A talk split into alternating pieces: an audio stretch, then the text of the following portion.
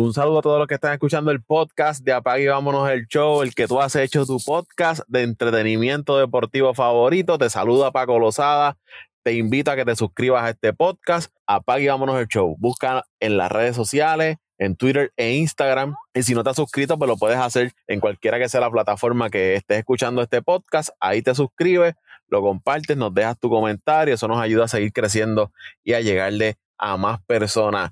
En este episodio vamos a continuar hablando del béisbol de las grandes ligas. En el episodio anterior estuvimos hablando de la liga americana, nuestras predicciones de cómo llegarían los, equipos y, una pequeña previa de cada uno de los equipos de la liga americana. En este vamos a hacerlo con los equipos de la liga nacional y para eso me acompaña Ángel Dante Méndez. Saludos. Saludos Paco y saludos a los muchachos si están por ahí por conectarse. Eh, si no, pues eh, como quiera, un abrazo a todos y para toda esa gente que siempre, eh, semana tras semana, nos escucha y apoya al podcast. Eh, como bien tú dijiste, suscríbanse en todas las plataformas, denos ese, ese like, ese comentario para cualquier interés que ustedes tengan, alguna propuesta, siempre, siempre son bienvenidas. Pero pues, de manera de agradecimiento, como siempre, de mi parte y de los muchachos, gracias por, por por sacar de su tiempo para, para poder escucharnos y, y quién sabe si compartimos las mismas opiniones o, posiblemente son otras, pero lo importante aquí, ese es el, ese es el fondo de esto, Paco, eh, compartir opiniones lo, lo que nos gusta, que, que son los deportes, así que vamos a pensar. Eso así, vamos a arrancar rápido, Dante. En el episodio pasado comenzamos con el este de la Liga Americana, pero como estás hoy aquí, te voy a dar el privilegio para comenzar con el, la división central de la Liga Nacional, división que compone San Luis, el equipo de los Cachorros, los Cerveceros, los Piratas y el equipo de los Rojos de Cincinnati. El año pasado, eh, un pequeño brief, ¿verdad?, de cómo quedaron en, en el standing. Esa división la ganó San Luis con 93 victorias, le siguió Milwaukee con 86, 74 tuvieron los Cachorros, Piratas y Rojos con 62 victorias y 100 derrotas eh, cada uno. Esta división, el equipo de San Luis, que es el equipo que, ganó el año pasado, pues tiene una de las mejores alineaciones, yo diría, en el béisbol de las grandes ligas, con un Brandon Donovan, eh, tienen a Goldschmidt, Arenado, se llevaron a, William, a Wilson Contreras desde el equipo de, de Chicago, Taylor O'Neill, eh, Jordan Walker, que se habla muy bien de este jugador, de este prospecto eh, Walker. Vamos a ver cómo, cómo se desempeña. Tienen a Tommy Edman. Eh, ya no va a estar Yadiel Molina, que era el eterno líder ahí en ese, en ese equipo. Lo reemplazan con Wilson Contreras. tienen a Lars Nutbar, que jugó con el equipo de, si no me equivoco, estuvo en el clásico con, con Japón, o en la bosque de, de la derecha. Y otra serie de jugadores que componen ese equipo de los Cardenales, que es un equipo que siempre hace ruido en esa, en esa división, siempre buscan la forma ¿no? de, mantenerse en pelea y es un equipo que por alguna razón, Dante y amigos que nos escuchan, cuando yo veo a los Cardenales en playoff, siempre me da esa perse de que es un equipo que se puede ganar a cualquiera y, es de esos, equipos, igual que San Francisco, que a mí no me gusta encontrármelos en series de, de postemporada. No sé por qué, pero siempre me da esa mala espina de cruzar una serie o con San Francisco, con los Cardenales de, San Luis. Y la rotación, pues ahí es, ahí es que para mí ellos están un poco débiles. Eh, Dante, no sé si tú eh, más adelante ¿verdad? concuerdas conmigo, pero una rotación que sigue dependiendo de lo que te puede dar un Adam Wainwright a sus 41 años, pues me pone a dudar ahí del equipo de, San Luis. Eh, Steven Matz y Jack Flaherty, pues necesitan estar saludables. Flaherty tiene el potencial, pero es que siempre está, está lastimado. Entonces, el otro que tienen es a Mike Nicolas, que también es, inconsistente. Y, el bullpen, el bullpen me parece que, es mejor que su rotación. Así que hay que ver si esos iniciadores le dan cuatro o cinco entradas buenas para que entonces ellos puedan ir al bullpen. Pero si yo te diría una debilidad que tiene este equipo de San Luis ahora mismo es el picheo iniciador. No me gusta el, el picheo iniciador de los Cardenales. Si ellos habían añadido a Jordan Montgomery desde los Yankees el año pasado, le hizo un buen trabajo pero esa para mí es la debilidad de los, de los Cardenales, el área de picheo, el line-up para mí se ve muy bien cuando tienes en ese medio un Arenado y un, y un Goldschmidt, ahora con, con Contreras ahí también, parece que es un buen line-up, como te dije, uno de los mejores de las grandes ligas para mí. Yo veo a este equipo cerca de las 90 victorias, unas 87 a 90 victorias para mí es lo que veo en este equipo de, de San Luis. y los tengo repitiendo como ganadores en la división. Mira, Paco, yo creo que anoche, bueno, digo anoche, pero la, verdad del caso es que fue, bueno, temprano en la madrugada por acá, y en la noche ya estaba hablando con José Raúl sobre eso. Eh, había, hay, mucho hype eh, con la familia, y saludos allá a la familia en, Wisconsin, hay mucho hype con, el equipo de los, de los cerveceros, y pues eh, nos ganaron la serie, ganaron la serie ayer, ayer fue un juego malísimo para mis cachorros, pero eh, estuvimos hablando sobre eso, estuvimos hablando, eh, se estaba hablando de quién podía estar primero, segundo, tercero, y pues la mayoría de, de, los muchachos eh, coincidimos, por lo menos, al menos Raúl y yo coincidimos que el equipo de, de, de San Luis sin duda alguna es el equipo a, a ganar este, este, a repetir este año en la división. Eh, pero como bien tú dices, el, el picheo eh, es la, ahí es el signo de pregunta, cómo va, cómo va a fluir eh, durante toda la temporada.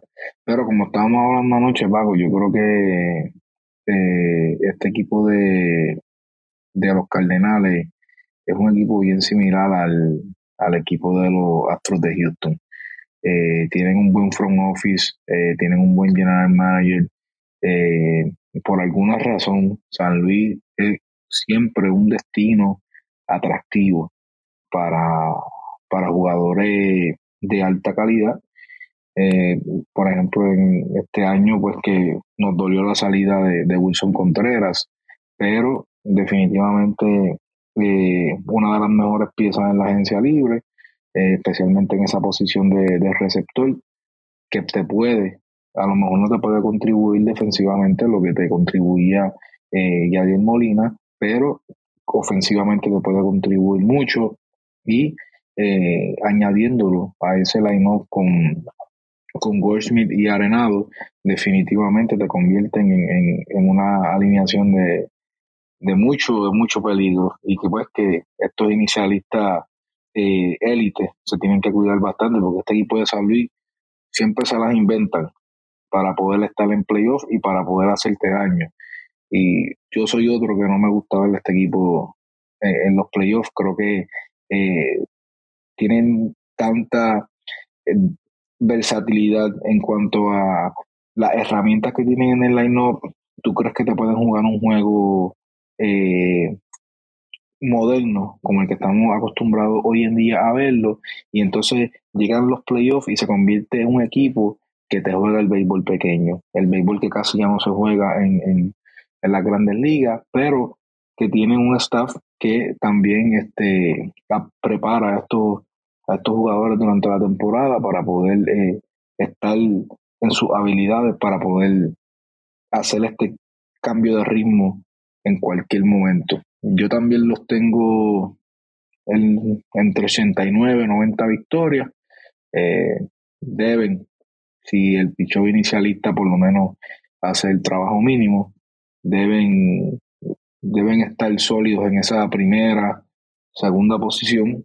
Pero yo creo que como está la división hoy, creo que las posibilidades para, para el equipo de San Luis eh, dominar esa división son, son muy altas. Así que lamentablemente nos vamos con ese equipo de San Luis dominando la división otra vez. Eh, este, es importante que los amigos que nos escuchan anoten este nombre por ahí, Jordan Walker, que es el prospecto número uno de ese equipo de, San Luis y se ha hablado muy bien de este pelotero, es guardabosque, es uno de estos peloteros que se proyecta, ¿no? que logre tener las cinco herramientas eh, ya cuando alcance su full, eh, su potencial completo en el béisbol de la grandes ligas, se habla muy bien, así que pendientes a, Jordan Walker en el equipo de, los Cardenales de San Luis. Vamos con, otro equipo, vamos a hablar del equipo de los Rojos de Cincinnati, que como les dije, pues eh, tuvo 62 victorias, llegaron a las 100 derrotas.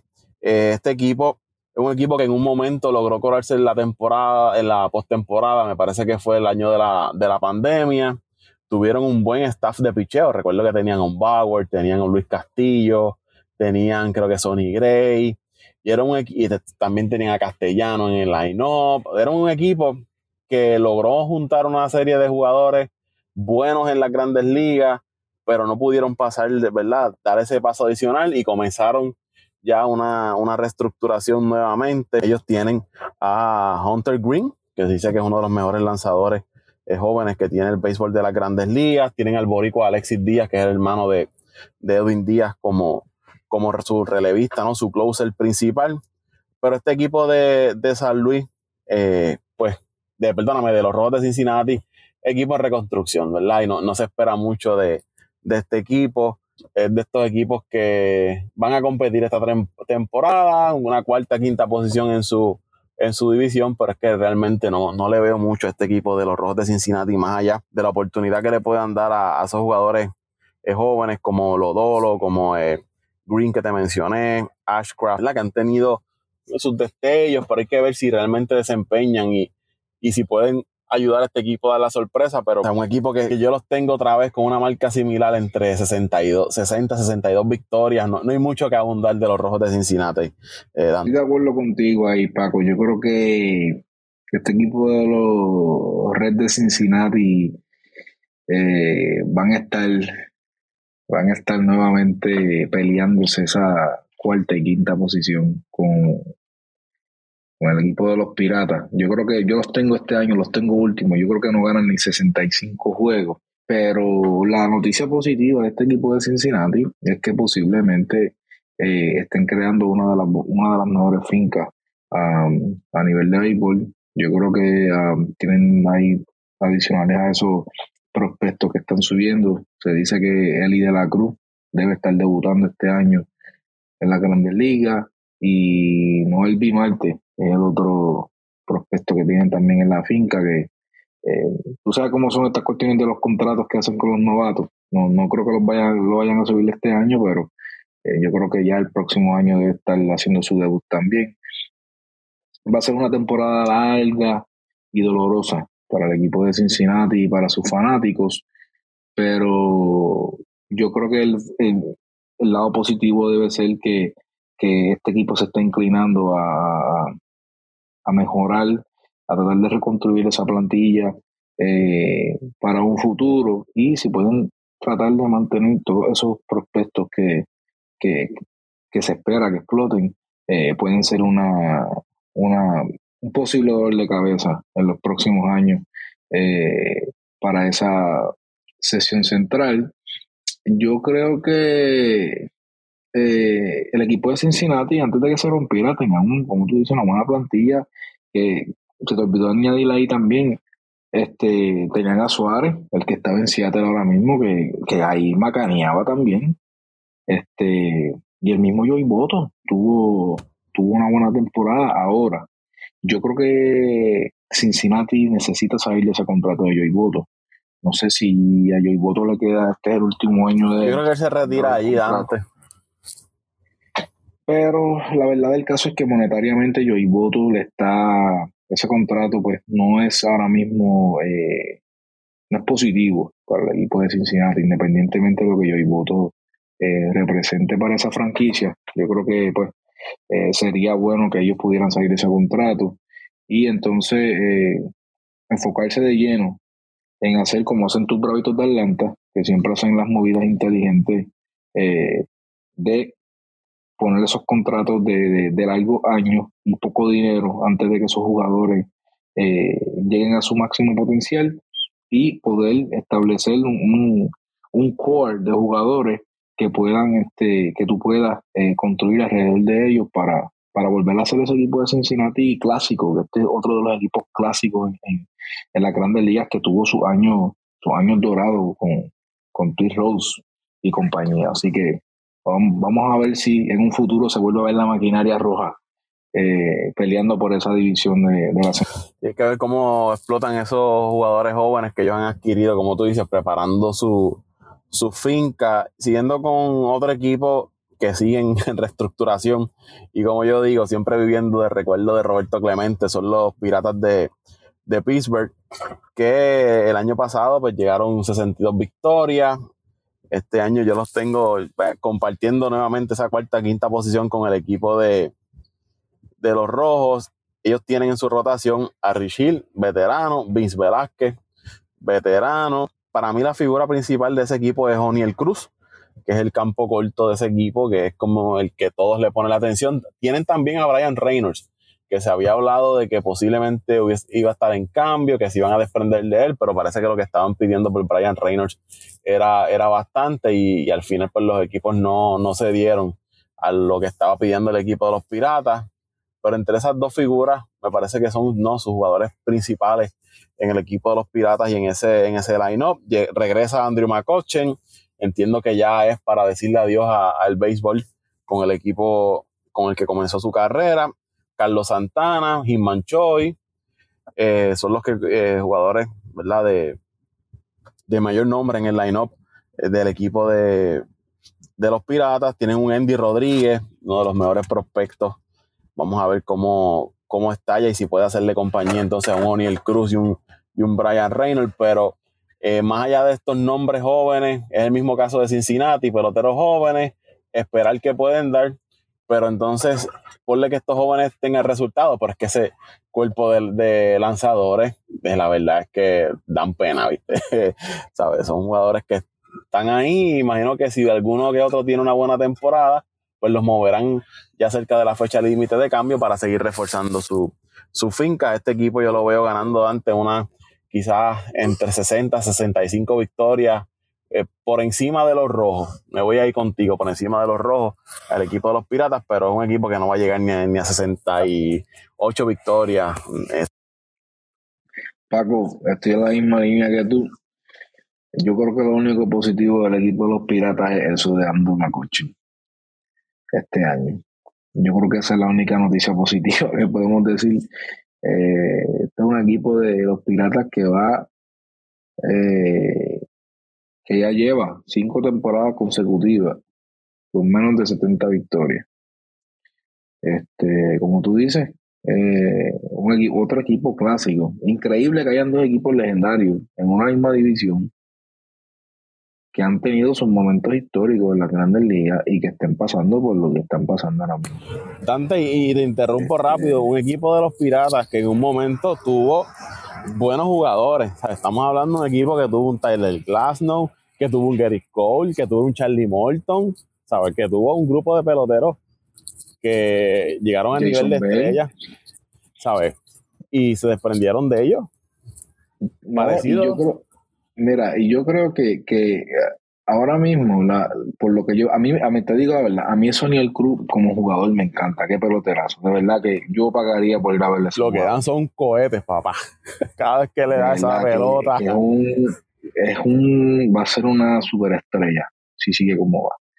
Eh, el, el que Brian Hayes había mucho hype con él, pero siento que todavía no ha llegado a ese a ese nivel que tú digas, este jugador puede ser una superestrella. O sea, ya estamos hablando de dos jugadores. También tú hablaste de Rodríguez, eh, Ronci Contreras, está por ahí también, que otro gran jugador. Pero yo creo que ahora mismo la mejor opción que puede tener el equipo de los Piratas es salir de Reynolds, que yo creo que es el jugador más valioso que tiene ahora mismo el equipo y por el que pueden dar eh, buenos jugadores a cambio y tener otra temporada larga, como la va a tener el equipo de Cincinnati, pero conseguir esos buenos prospectos de valor que puede dar, que pueden, que pueden darte con Reynolds y entonces eh, encajar este cual de jugadores, porque yo te digo que Sonic Cruz eh, debería ser el próximo jugador franquicia del equipo de los Piratas. por lo que se está viendo, lo que se habla de él, y es un jugador que ya mueve fanaticada. O sea, no lleva ni tres años en la Grande Liga y ya te, ya te, ya tú puedes mercadear alrededor de este jugador. Porque lo único que falta, obviamente, pues son eh, las victorias nuevamente, eh, volver a ser ese equipo peligroso que, que, no hace mucho llegó a ser, que eso era preciso ver eh, la calidad de jugadores que tenían, de pitcher, como tú dijiste. Imagínate si, si tú hubiese he mantenido ese núcleo de jugadores, que podría haber pasado eh, en la historia de este equipo de los Piratas. Pero es como siempre decimos, cada, cada franquicia tiene, tiene sus objetivos. Yo creo que pues eh, el objetivo de los Piratas luego de que, de que estuvieron cerca de, de, meterse de lleno en esos playoffs y de no lograrlo, decidieron empezar desde cero de nuevo. Pues yo creo que ahora mismo la, la, la, la solución más rápida a ese, a ese sistema de la finca que están ellos implementando también, pues sería salir de Reino y ver cómo, cómo se mueve la agencia libre el próximo año para poder este, hacer una que otra firma que pueda que pueda mejorar este equipo un poco. Pero definitivamente no creo que lleguen a las 70 victorias este año tampoco. Así que veremos a ver qué pasa el próximo año con los Piratas. Y me parece que esa sería la decisión más correcta ahora mismo del equipo de los Piratas, desprenderse de Brian Reynolds y traer o, de jugadores jóvenes que sigan contribuyendo a, a ese equipo, ¿no? Seguir reforzando la, la finca. El otro equipo, vamos a hablar de entonces de los cerveceros de Milwaukee. Este equipo ha estado en la pelea los últimos años, eh, básicamente no siendo cargados por su staff de, lanzadores, uno de los mejores cuerpos de iniciadores del béisbol de las grandes ligas, pues los tiene ese equipo de los cerveceros de Milwaukee con un eh, Corby Burns, con un Woodruff, con un Freddy Peralta, el cuerpo de relevista, aunque perdieron a, a George Hader, pues tienen ahí un Darwin Williams todavía, que, que es un relevista elite, y otro grupo de, de jugadores claves que tiene ese equipo de, Milwaukee. Eh, ofensivamente, pues siempre para mí esa ha sido como la debilidad en el equipo de, los cerveceros. Eh, aunque tienen ahí a, a Willie Adame, que ese cambio le ha salido excelente al equipo de, Milwaukee. Eh, el cambio que hicieron para traer a un Willie Adams, eh, Roddy Tellez, eh, Jesse Winker, William Contreras, que es el hermano de Wilson, que lo adquirieron desde Atlanta. Tuve la oportunidad de verlo, ¿verdad? El año pasado estuvo casi toda la temporada arriba con los Bravos y es un pelotero que se parece mucho a su hermano en la parte de que son peloteros, son receptores que ofensivamente te aportan, defensivamente pues debe seguir mejorando, pero con el bate jugando todos los días eh, debe aportar en grande para ese equipo de, Milwaukee. Y es, es lo que te digo, este equipo va a ser cargado para mí por, por lo que es el, cuerpo monticular. Es un equipo que va a hacerte las carreras necesarias y, el otro, el resto del trabajo, el mayor peso lo va a hacer sus iniciadores. Pero ahora ellos tienen una incógnita y es que entonces Burns y Woodruff sean agentes libres luego de la temporada 2024 Corby Burns había estado un poco molesto porque no pudo llegar a una extensión de contrato, el arbitraje también estuvo una situación, así que vamos a ver si Milwaukee, que este es un equipo Dante que, que no tiene miedo en cambiar a sus peloteros, ellos los cambian y ya, este, así que vamos a ver qué hacen con estos dos lanzadores. Se hablaba de un Corby Burns posiblemente llegando a un equipo de los Yankees, vamos a ver.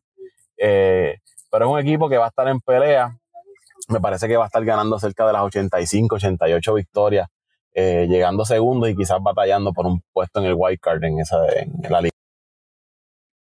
Paco, eh, estoy también ahí con el dolor en el alma. Tengo que poner al equipo de los. Bueno, lo, en el análisis realístico, eh, los voy a poner segundo, porque creo que pues, es uno de los equipos con, con un staff de picheo eh, que debe estar entre los mejores de la Grandes Ligas.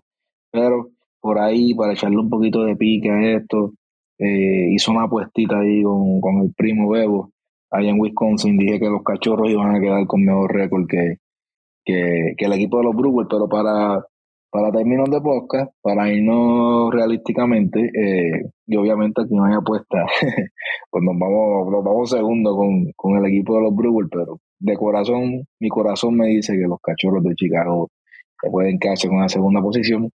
Pero en cuestión de eh, hoy, cómo se encuentran esos equipos, eh, el talón de Aquiles, como bien tú dijiste, eh, y ha sido por, los pasados años el equipo de Milwaukee. Y yo quiero darle énfasis a esto, el, el, el bajo desempeño año tras año de Christian Jelic ha sido fundamental en esta ofensiva del equipo de Milwaukee. Un jugador que cuando llegó allí se comía a los nenes con Estaba hablando del MVP. Y quemó la liga. Y, y luego de una que otra lesión, parece que es como si tuviese sacado el espíritu de Christian Yelich de ahí y hubiesen metido el de otra persona completamente diferente. Porque la verdad del caso es que Christian Yelich no es ni la sombra del jugador que era, un jugador que yo te digo, porque pues por todos los partidos que había visto en, la sección, de los jugadores más difíciles de tu ponchar, de los jugadores con mejor vista en la zona, porque o sea, era un tipo que, que, te llevaba siempre a conteo, eso siempre estaba en 2 y 2, 3 y 2, y, y, siempre te daba ese, ese batazo clutch en momentos clave, y el tú ver el, cómo este jugador ha bajado increíblemente, pues da mucho de qué hablar y con el megacontrato que tiene ahí con, con Milwaukee, que yo realmente no sé por qué, qué está esperando Milwaukee para, para salir de Christian Yelich. No sé si es que no ha llegado una oferta atractiva que es completamente entendible. Eh, posiblemente podemos compararlo ahora mismo con el mismo caso de Jason Hayward.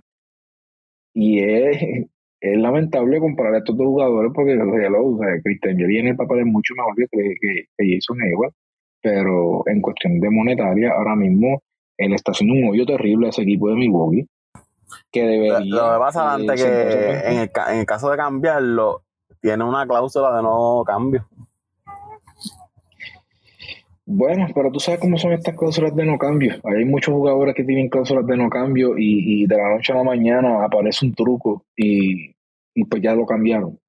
Eh, yo lo que digo es, este equipo de Milwaukee, históricamente, como tú dices, dejaron ir a Zagrinki cuando estaba en su pico, dejaron ir a Sisi Sabate cuando estaba en su pico, y dejaron ir a Prince Fielder cuando estaba en su pico.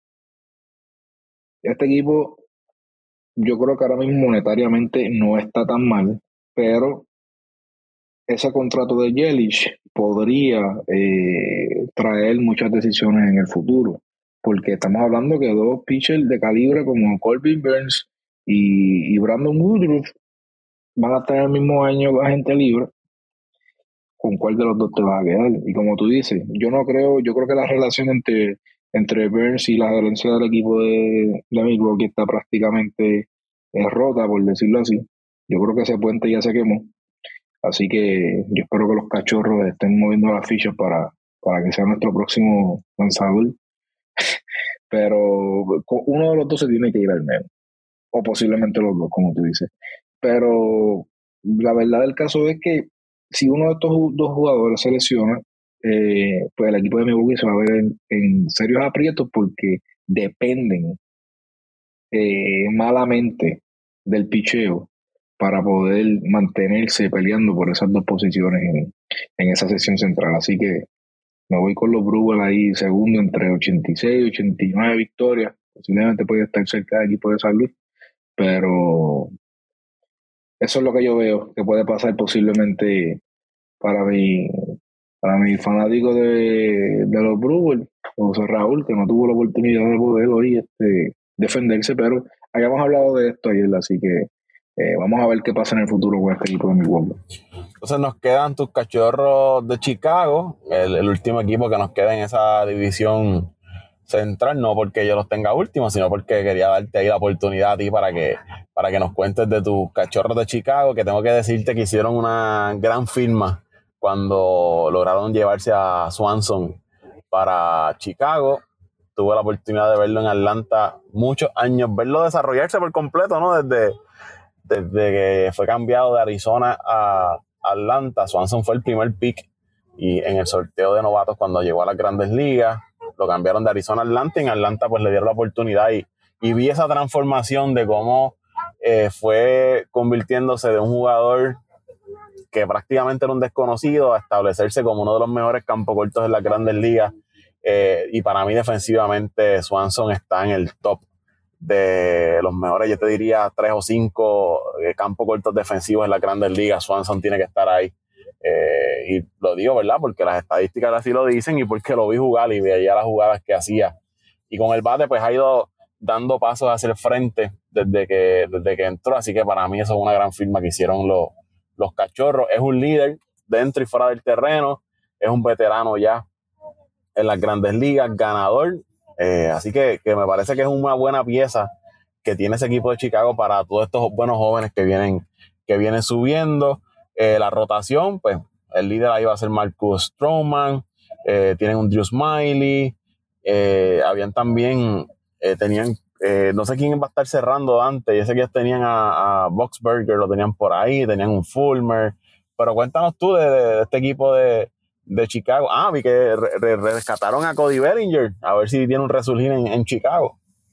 Pues para Paco, para contestarte la preguntita esa, esa rápido, creo que se van a, entre Fulmer y Boxberger, creo que se van a, no hay un cerrador como tal en el equipo ahora mismo. Eh, yo creo que Wick era el que estaba el año pasado, que había tirado bien, pero creo que está lesionado.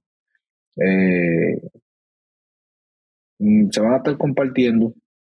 Eh, me imagino que, eso, esos spots para cerrar el partido. Y de hecho, yo cogía uno de ellos en el fantasy por si acaso, por si las moscas, tú sabes.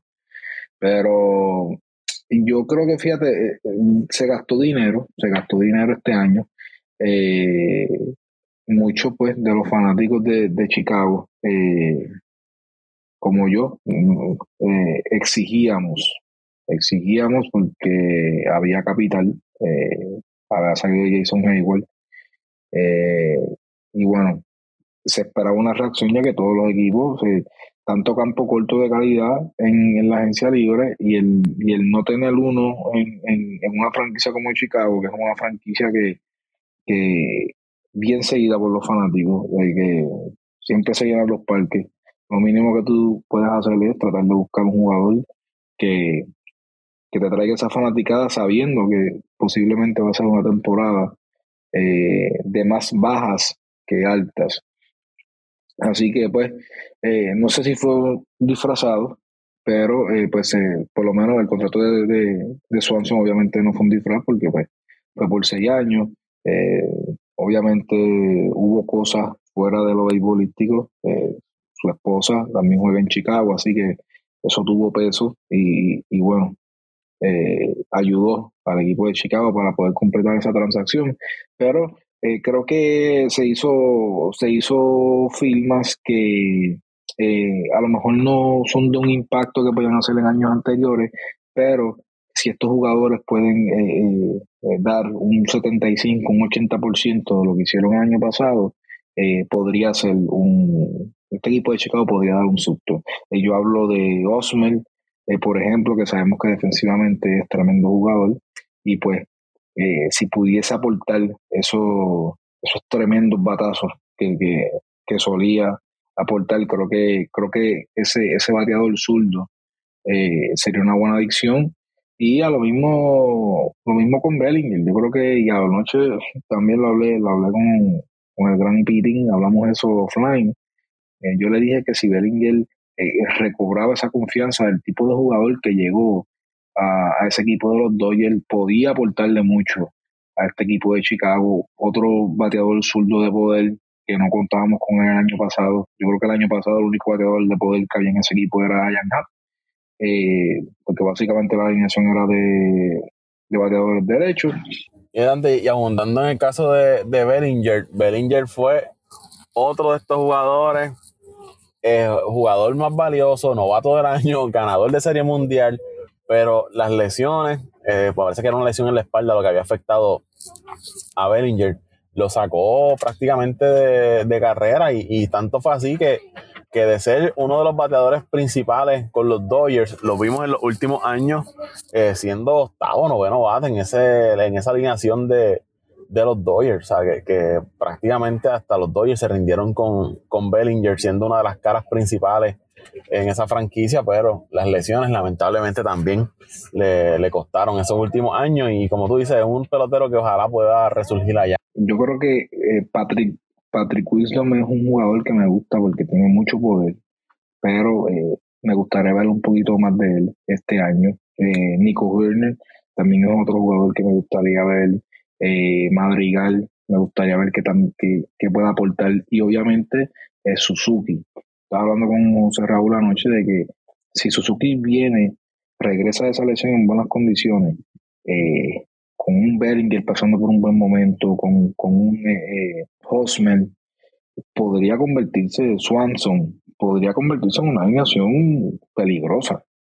estamos hablando ahí de jugadores que, que tienen poder y que te pueden hacer daño. Pero todo está en, en ver en qué, cómo, cómo este equipo y la química puede, puede llegar.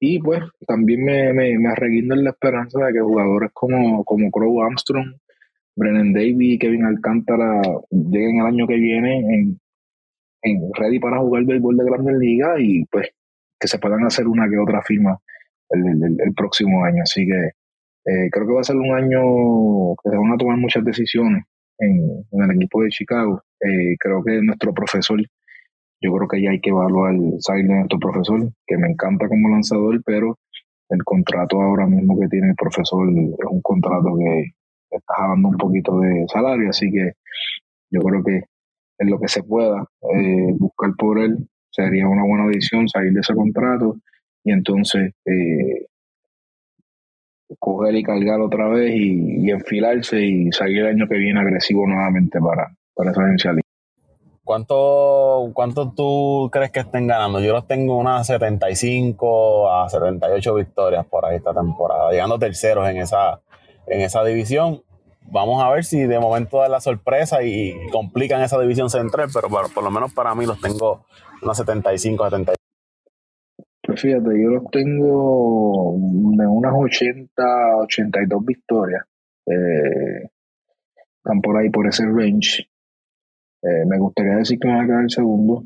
Ahora, en la apuesta los tengo segundo. Aquí no, pero allá sí. Pero vuelvo y te digo, todo depende del estado eh,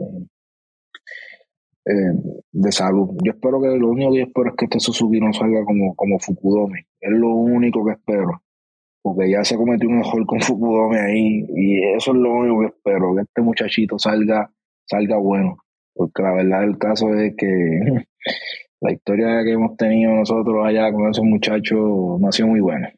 Vamos al oeste, vamos a dejar la, la, división del este para el final, que es la más complicada en esa liga nacional. En el oeste pues están los, los Dodgers con un equipo de los Padres de San Diego, Gigantes de San Francisco y los Diamondbacks de Arizona, Rockies de Colorado. Los Dodgers el año pasado ganaron 111 juegos. Los Padres tuvieron 89 victorias, 81 tuvieron los Gigantes. Arizona tuvo 74 y el equipo de Colorado tuvo 68. Dante, vamos a comenzar con, los Dodgers. Y es que este equipo de los Dodgers eh, perdieron a un Trey Turner, perdieron a Cody Bellinger, que aunque verdad estuvimos hablando de, de la baja productividad en el lado ofensivo que había tenido. Perdieron a Justin Turner, que aunque era un veterano, era de estos peloteros eh, que en el clutch siempre sacaba la cara, un pelotón, un líder en ese equipo de, los Dodgers. Eh, Gaby Lux, que se esperaba que estuviese fueron jugando ya regular en ese equipo, pues va a estar fuera por ACL. Así que este equipo de los Dodgers ha tenido, eh, o se han visto afectados sus, sus planes con su lineup. Siguen teniendo un Mookie Betts, siguen teniendo un, un Freddie Freeman, un Will Smith, un McMonsey, que son peloteros que producen en, este nivel del béisbol de las grandes ligas. Son jugadores, eh, en el caso de Freeman y Betts son elite, Will Smith uno de los mejores receptores en ese equipo, pero entonces tuvieron que añadir otra serie de jugadores eh, complementarios, complementarios como Miguel Rojas, que lo adquirieron en cambio del equipo de, de Miami para que sea su, su campo corto. Así que entre lesiones y jugadores que salieron del equipo, ese line-up de los Dodgers no se ve tan intimidante como se veía en pasadas temporadas. Y entonces en el caso del picheo, pues Walker Buehler se está recuperando de, Tommy John, eh, Tony Gonsolin también está lastimado. Ellos siguen teniendo ¿no? a, Julio Urias y a Clayton Kershaw, pero Kershaw sabemos que siempre pierde tiempo de juego por lesiones. Eh, firmaron a Noah Syndergaard para ver si le puede dar buenas entradas y rellenar un espacio ahí en esa, en esa rotación. Dustin May, jugador joven, ¿verdad? Que tiene muchas esperanzas puestas en él, pues no, avanza a dar ese paso adelante en esa, en esa rotación. Y el, y el bullpen, pues también ha, perdido. Ellos siguen teniendo, ¿no? Lo que es Graterol, lo que es Besia, eh, como de sus relevistas que más tiempo llevan ahí. Para este equipo de los Dodgers, eh, no sé, no se me parece a este equipo de los Dodgers tan dominante de la pasada temporada y siento que han perdido. que este equipo de ser un equipo de 111 victorias, posiblemente sea un equipo que esté ganando unas 90, 95 victorias, que son buenas, y más en esa, en esa división, pero no es el powerhouse, no sé, para mí ya no es el powerhouse de otros años, a menos que, que empiecen a darle la oportunidad a los jugadores jóvenes y, y empiecen a, ejecutar como ellos esperan, pero no sé, no es, no es como antes, tanto que uno se tiraba para atrás y decía, los Dodgers ganan cómodos la división. Correcto, Paco. Yo creo que por los pasados dos, tres años, siempre que hablábamos de esta división, decíamos que los Dodgers eran una línea, que no, que no, que, que no, que perdíamos el tiempo hablando de esta división. Eh, mira, yo creo, Paco, lo que, que lo que está pasando este año es añadiendo las lesiones de, lanzadores importantes, ya pues obviamente eh, lo de Clayton Kershaw no se le puede pedir mucho y aún así pues tiene su juego importante, pero es un ejemplo de Madison Bumgarner cuando estaba en esa división según entraron en edad te aportaban, pero pues las condiciones de la espalda de Clayton Kershaw siempre es una incógnita. Sale hoy a lanzar, pero no sabe si el próximo partido te puede lanzar. Y eh, ese, ese añade a Nova Sindelker que históricamente pues eh, está más fuera que dentro por todas las lesiones que tiene. Y bueno, eh, es un con, con Uria probablemente el, el, único pitcher ahí que te puede sacar esa rotación que te puede que te puede encabezar ese equipo pero es bastante inconsistente ese, ese picheo. Yo lo que pienso es que este equipo de los Dodgers decidió tomarse un receso este año de contratos grandes e importantes porque deberían estar corriendo eh, este próximo invierno por, por Otani. So, básicamente, Paco, aquí lo que ha pasado es que, como decimos nosotros, estaban arreglando los libros, cuadrando nóminas, por decirlo así. Vamos a quedarnos este año con el núcleo de jugadores importantes que tenemos. Ya tenemos un contrato grande con Mookie eh, posiblemente se viene en un futuro uno con Murias, eh, que debe ser una de las caras del equipo, por lo que representa el, el, estar en Los Ángeles, el ser mexicano, mercadeo, como dice Luisito Vázquez, y vamos a enfilarnos en traer al jugador más completo ahora mismo de las grandes ligas, para que se quede en Los Ángeles, pero no es la Liga Americana, sino en la Liga Nacional, y vamos a darle una posibilidad a este jugador de que puedan hacer otra corrida eh, y crear una dinastía, como hablamos anoche del equipo de los Astros de Houston. Así que eh, yo los tengo segundos en la división también, no los tengo ganando este año la división, eh, los tengo entre 87 y 90 victorias. Y hay que ver los movimientos que pueden hacer los el que usualmente siempre, antes de que termine eh, el mercado de, cambio, siempre tratan de hacer una que otra cosa. Pero sinceramente yo no creo que este año eh, ellos vayan a, a buscar jugadores importantes que estén a punto de, de terminar su contrato en otros equipos porque deben estar enfilados en, en, en Así que vamos a ver qué pasa con ese equipo de los Dodgers, pero definitivamente no creo que este sea el año eh, para llegar a, una serie mundial o por lo menos a una serie de campeonatos. Yo realmente no los tengo llegando a una serie de campeonatos. Yo, creo este año yo voy a coger un descanso de los Dodgers también y no, no los voy a dar a ganar la, la división. Creo que estarían llegando segundos sí los tengo, como te dije, pues, pueden estar cerca de esas 90 victorias, eh, pero los, voy, a, voy a descansar este año de los Dodgers, entonces los tendría si acaso entrando por un wildcard en la liga, en la liga nacional, pero no deja de ser un buen equipo, no deja de ser un buen equipo, un equipo que siempre no está ahí. Tú tienes tipos ganadores como un Freeman, como un Betts, que van a cargar esa, esa ofensiva del equipo de, de los Dodgers. Así que todavía sigue siendo un buen equipo, pero cuando tú tienes unos padres de San Diego ahí que, que han invertido grandes sumas de dinero, este equipo de los padres de San Diego, pues eh, me parece que este año va a ser el de los padres en ese equipo, en esa división oeste de la liga de la liga nacional. Y un equipo de, los padres que siguen añadiendo. Cada temporada añaden más y más jugadores extienden una serie de, peloteros. Se espera que este año esté regreso de lo que es Fernando Fernando Tatís al equipo de, de San Diego tienen ya pues en ese equipo un Juan Soto, un Manny Machado, Sander Bogarts, que la trajeron del equipo de, Boston. Y Machado le dieron esa extensión de, contrato. Así que, que es un, equipo que sigue eh, estando loaded, este de los padres de San Diego, ¿no? Un Crownworth, eh, Sean King, Grisham, ¿sabes? Que ese equipo, cuando usted lo mire, sigue teniendo talento. Tienen un Nelson Cruz que ya es veterano, pero es un pelotero que, que te puede dar poder en, ese, en esa alineación. Entonces la, rotación, pues tienes un Yu Darvish, Musgrove está lastimado, se espera que pueda ya estar de vuelta, Blake Snell sigue estando ahí. Añadieron a Lugo desde el equipo de los Mets, que Lugo cuando está saludable, a mí me gusta como lanzador porque lo mismo te puede iniciar, te puede relevar, te puede cerrar un partido.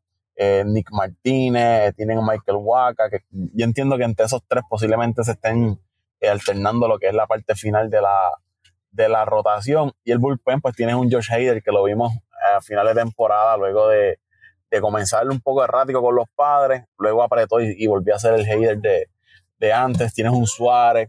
So que este equipo de San Diego, eh, me parece que este año, Dante, por fin ellos van a llevarse esa, esa división de, del oeste. Yo los veo unas 90, 95 victorias este equipo de los padres de San Diego, quizás un poquito más, ¿no? Todo depende de que ejecuten como ellos esperan, que tengan salud, pero en el papel, uno de los equipos más, más poderosos que tiene ahora mismo el béisbol de las grandes ligas, este de los padres de, de San Diego.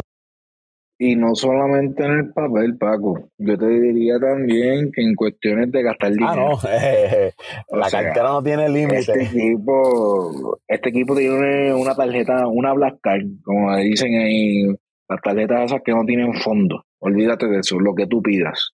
Eh, yo creo que eh, fue una movida riesgosa, pero la verdad del caso es que Manny Machado tuvo una temporada brutal el año pasado yo creo que pues había que buscar la manera de poder retenerlo porque definitivamente eh, iba a ser difícil volver a traerlo a San Diego si no se llegaba a un acuerdo este año.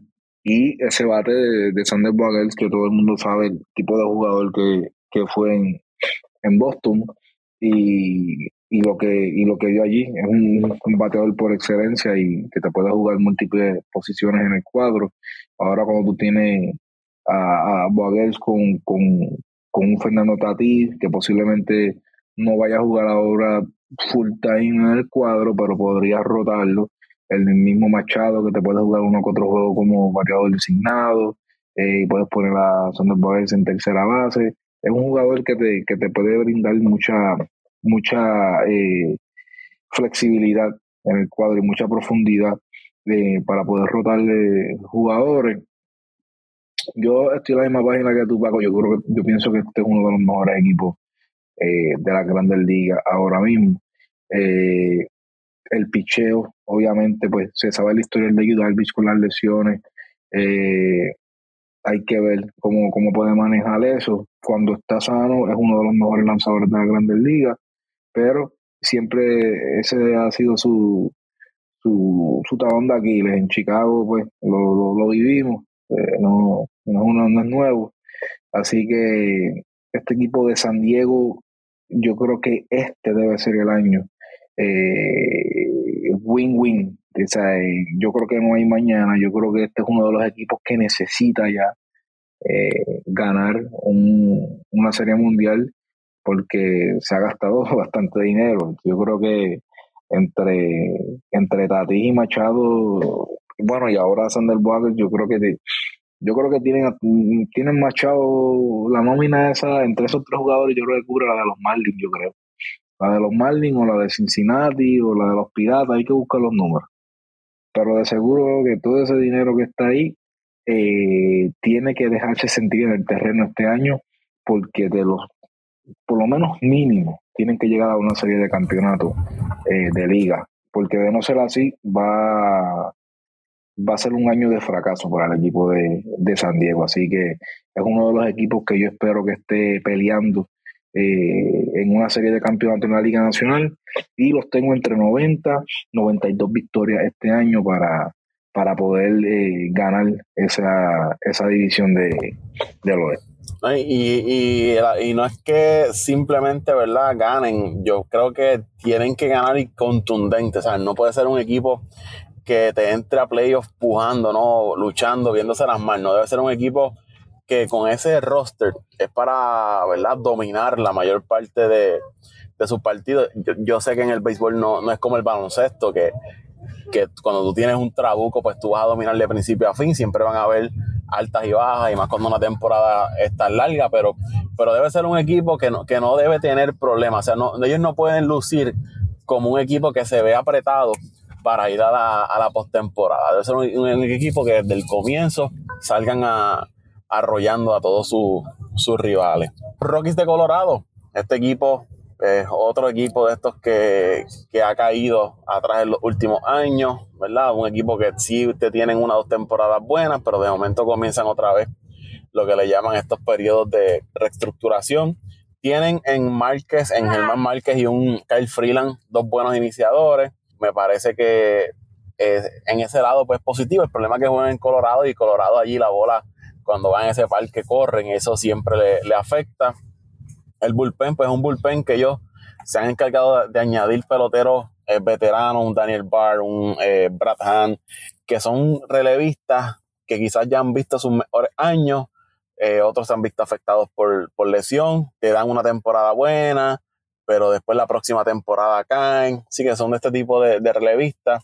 Y entonces, pues su, su line-up, ellos esperan que Chris Bryan pues se mantenga saludable y otra serie de jugadores que tienen, que tienen ahí, pero este equipo, no sé, no, no le veo muchas esperanzas, ¿verdad? Más allá de, que puedan tener una rachita durante la temporada y quizás, pero no es un equipo que, que uno tenga, ¿verdad? De hecho, no conozco algún pelotero que novato que tú digas, como hablábamos de los piratas, que tenía un grupo de jugadores jóvenes, pero en el caso de, de, de los Rockies de Colorado, eh, y me excuso, ¿verdad? Si alguien sabe que tenga algún tipo de, algún pelotero prospecto bueno que tenga ese equipo de, Colorado que llame la atención de la, de la fanaticada, pues que nos deje saber. Pero este equipo, yo como mucho, unas 65 victorias esta, esta temporada, quizás llegando últimos en esa división del oeste. Mira, Paco, yo, yo creo que este equipo de Colorado, yo lo tengo así, yo lo tengo entre los peores cinco equipos de la Grandes Ligas este año.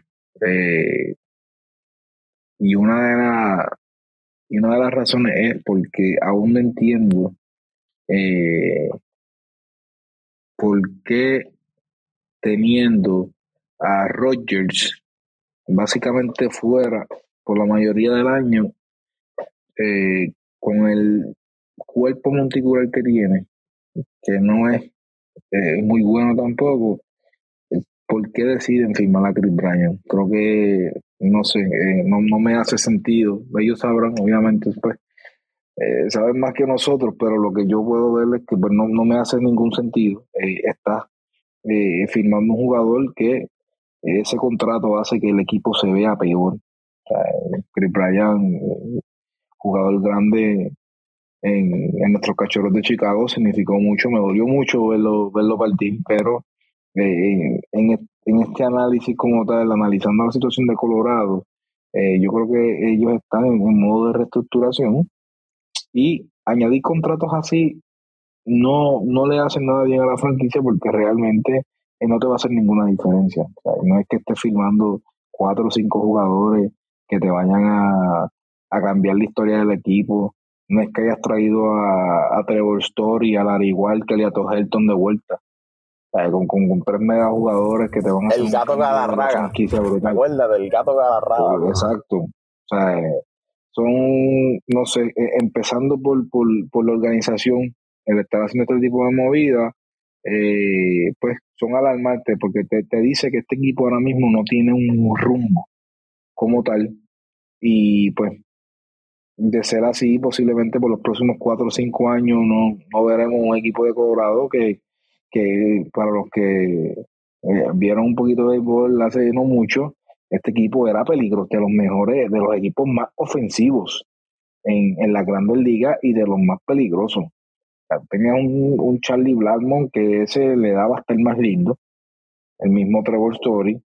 tenía jugadores ahí que tú decías quiénes son estos tipos y te producían, aún teniendo un picheo eh, con Germán que no era, no era muy santo de su devoción, pero tenían una maquinaria ofensiva que te podían hacer el trabajo.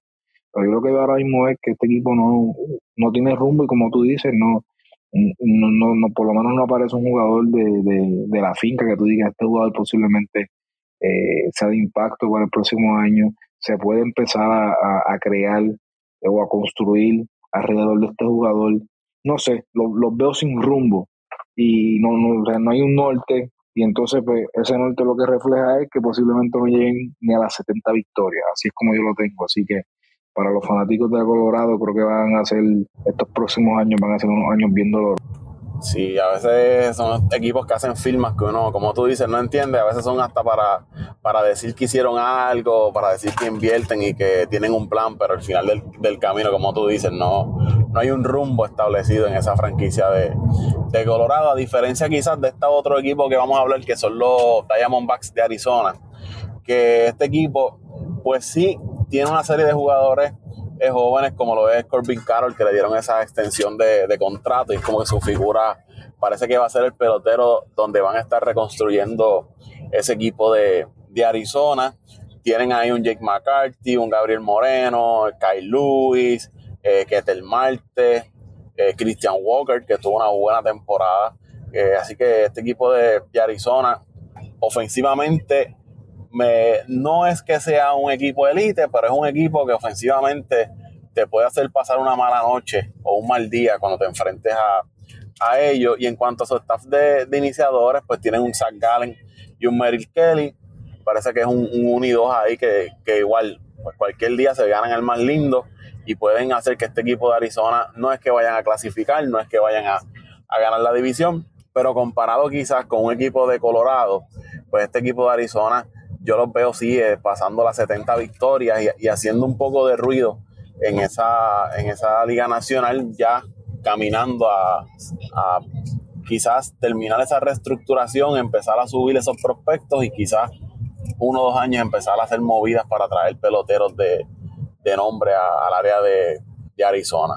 Yo creo que este equipo de Arizona se está moviendo con la marea, no en contra de la marea. Están ahí con la con la marea y yo creo que estos pasados años, eh, todos esos cambios, eh, todo ese plan de reestructuración que hicieron, eh, les dio la, la, capacidad de poder, poder usar todo ese talento para poder subir estos jugadores, como, como tú bien dices, Tomás Moreno, el mismo Carol, que ahora mismo posiblemente es de los jugadores que jóvenes que más, que más le atrae a la gente, al fanático de la Grandes Ligas.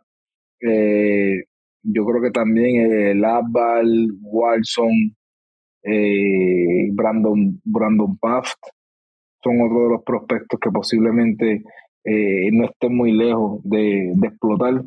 y y este equipo de Arizona también tiene dinero. No, no es de estos equipos que, que sale muy, muy, muy activo a, comprar jugadores. Pero sí también tienen la capacidad y, y se ha visto en pasados años que pueden también dar contratos grandes. O sea, ellos están ahora mismo en una situación que no hay necesidad de gastar dinero, pero si este talento se, se desarrolla bien, y tienen que abrir la cartera para poder competir en, en esta división que posiblemente eh, siga estando caliente, posiblemente como la del este, que veamos cuatro equipos eh, peleando, que no hemos hablado de los Giants, pero es algo que pues que posiblemente pueda pasar que se vean tres, cuatro equipos nuevamente eh, peleando en esta división. Yo creo que el equipo de, de Arizona está posiblemente a un año, dos años de poder eh, meterse de lleno en la pelea otra vez con los, con los dos con los dos grandes de esa división que son los Dodgers y los, Sí, yo estoy, ¿verdad? También hay de acuerdo en algo que tú dijiste, que se están moviendo en la dirección correcta y a diferencia de Colorado, ya tienes figuras jóvenes que tú sabes, ok, alrededor de esto es que yo voy a, construir, como es el caso de, de Carol. Así que vamos a ver si en los próximos años pues estos peloteros ya se establecen y es cuestión, como tú dices, ok, ya tengo este núcleo, ahora necesito estas otras piezas para fortalecer ese núcleo de, jugadores que tengo jóvenes y abren la, cartera. No olvidemos que este equipo de Arizona hace varios años atrás era un equipo sólido en esa división de, del oeste. Llegaron hasta ganar serie, serie mundial en una, en una ocasión y, tuvieron ¿no? sus años. Chilling, Randy Johnson, que ha sido un equipo que desde que llegó a Arizona pues ha, tenido sus buenos años y ha tenido sus grandes estrellas ahí formando parte de ese equipo de, Arizona.